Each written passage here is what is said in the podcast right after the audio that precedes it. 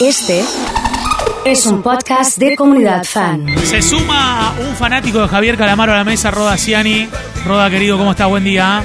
Buen día, Oso, ¿cómo estás? Pa- eh, buen día para vos y para, para toda la comunidad. Eh, ¿Sos fanático de Javier Calamaro o no te tenía? Sí, me gusta, me gusta mucho. Eh, y bueno, un poco... eh, Contame tu anécdota con Javier Calamaro, por favor.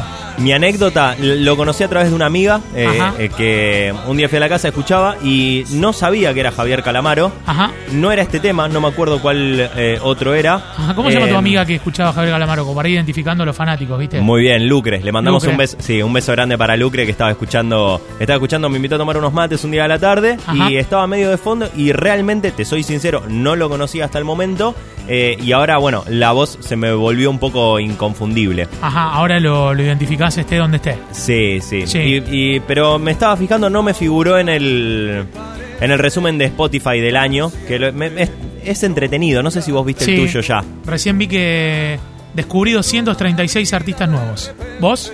¿Cómo Yo, te fue con eso? eh, con los artistas creo que 180 y pico. Sí, eh, invito acá a ver si alguien me gana en cantidad de minutos de podcast eh, escuchados. Yo estoy en 1790 y pico, no llegué a los 1800. Obvio, la mayoría de, de comunidad fan es hacer un poco de trampa, pero siempre eh, me escucho los, los podcasts que, que tenemos ahí. Eh, y después, bueno, tengo algunas otras ¿Cuál resultados. fue tu canción más reproducida de este año? Dar es dar, y estoy muy contento, de Fito. Los viernes siempre escucho Dar es dar. Que embole, loco. No, ¿cómo que un embole? Los viernes a la mañana termina la semana, voy a entrenar muy temprano, ahora ya está el solcito. Muy temprano, ¿qué hora es? Y entro a las seis y media. Me levanto 6 menos 20. 6 menos 20 me levanto, seis y media estoy en el, en, en el centro de entrenamiento. Bien, y eso es importante, ¿eh? Como me queda lejos de casa, Sí. que, eh, me queda más o menos a 20 minutos. Eh, a la ida o a la vuelta, escucho Dar es Dar y bueno, eh, me toca ir por abajo pedaleando, es un poco largo, pero, pero tiene muy buena vista la ciudad de Rosario, así que eh, en algunos pedazos y justo el que me toca transitar es uno. Vas despierto, digamos, vas viendo la ciudad, vas contemplando. Sí, con, siempre con, con un poco de música y, tratando de, que me cuesta bastante, no pensar en otra cosa. Ahí es mucho más fácil porque estoy dormido en general. Es como que me levanto y, ya me voy para, para el gimnasio. Sabes que hay mucha gente escuchando la radio y hay mucha gente nueva que viene llegando y se viene sumando. Eh, entonces, Roda es nuestro amigo desde hace mucho tiempo ya, eh, de los, del principio de Comunidad Fan y antes también. Eh, y él se encarga de ponernos en, situación, de, contextualizarnos, de ayudarnos. Tengo un tema anotado para que charlemos y tiene que ver un poco con algo que hablábamos ayer en el pase con, Flor, con Gaby, que son los balances, ¿no? Y este es un año eh, un poco extraño para contextualizar si hay que hacer balance o no. Como que no sabemos si, si, si llegar al último mes de 2020 es llegar a fin de año, porque nos da esa sensación de que el año no transcurrió. ¿Qué opinión tenés acerca al respecto?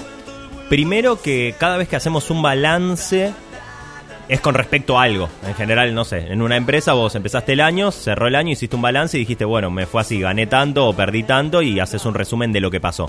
Y respecto a este año, lo que puede pasar es que lo que nos marcamos o los estándares que nos marcamos o lo que dijimos que íbamos a conseguir eh, se nos vio dificultado porque, bueno, nos encontramos con una pandemia en el medio. Yo soy soy muy pro de hacer balance, me parece que está bueno.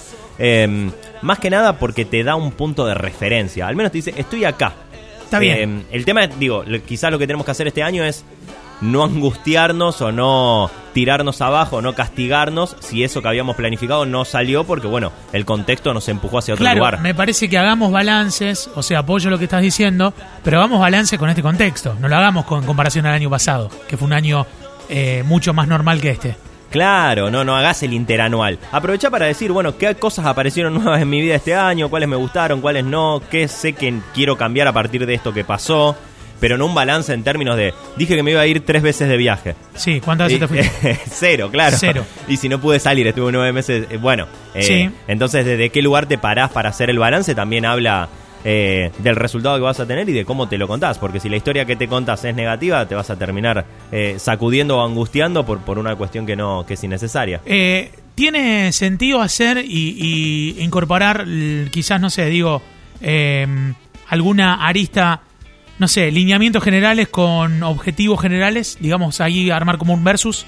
Estaría bueno porque lo que nos mostró este año es que eh, si decimos exactamente y bien preciso lo que buscamos o lo que queremos, que era lo que, digamos, la vieja escuela de planificación ortodoxa, ¿viste? Sí, Como, sí, sí. no, vos tenés que estudiar y tenés que recibirte de esto y después vas a trabajar de esto y aquello y te armabas como tu vida para los próximos 15 años, eh, que era un momento como de objetivos claros, como, como vos decías. Y me parece que hoy lo que nos muestra el contexto es que siempre nos vamos encontrando con nuevas cuestiones, que las cosas que planificamos siempre cambian, fallan, suceden de una forma distinta. Entonces, quizás lo que podemos hacer es lineamientos generales. Sé que el año que viene me voy a ocupar de mi alimentación, o me voy a ocupar de eh, mi salud o mi estado físico, que en realidad, bueno, la salud nos deberíamos ocupar todo el tiempo. Totalmente, totalmente. Eh, Pero también es una realidad de este año. Digo, este año nos puso en foco con el tema de la salud.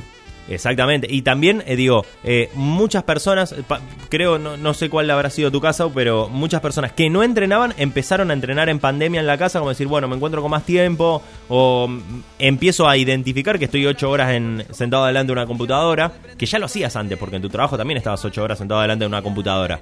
Pero ahora lo identificás y tratás de ocuparte un poco de tu cuerpo. Eh, y digo, poner en agenda eso. Me parece que los lineamientos generales eh, tienen que ver con poner en agenda de qué cosas me quiero ocupar. Que es di- muy distinto a decir, quiero bajar 7 kilos y medio. Está bien, está bien. No, no, no, no. Eh, dejamos de cuantificar y nos ocupamos de lo general.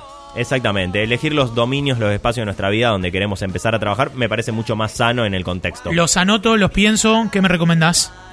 Sí, yo pienso que, que está bueno anotárselos. Entra diciembre, cuando terminen de hacer este balance, si es que lo van a hacer del que estábamos hablando, un poco pensar por qué vamos a brindar eh, cuando llegue el 31 y, y tenerlo siempre en claro, porque además lo que vos te escribas ahora es lo que vas a analizar el, eh, el año que viene. El diciembre de 2021 vas a charlar respecto de lo que te planteaste ahora. Tengo presente la respuesta a la pregunta. ¿Qué hago cuando el plan falle? Cuando el plan falle, lo que tenés que hacer es interpretar, reinterpretar, adaptarte, entender que eso pasa y pasar a lo que sigue. Excelente. Roda Ciani ha estado con nosotros en el que se enoja pierde.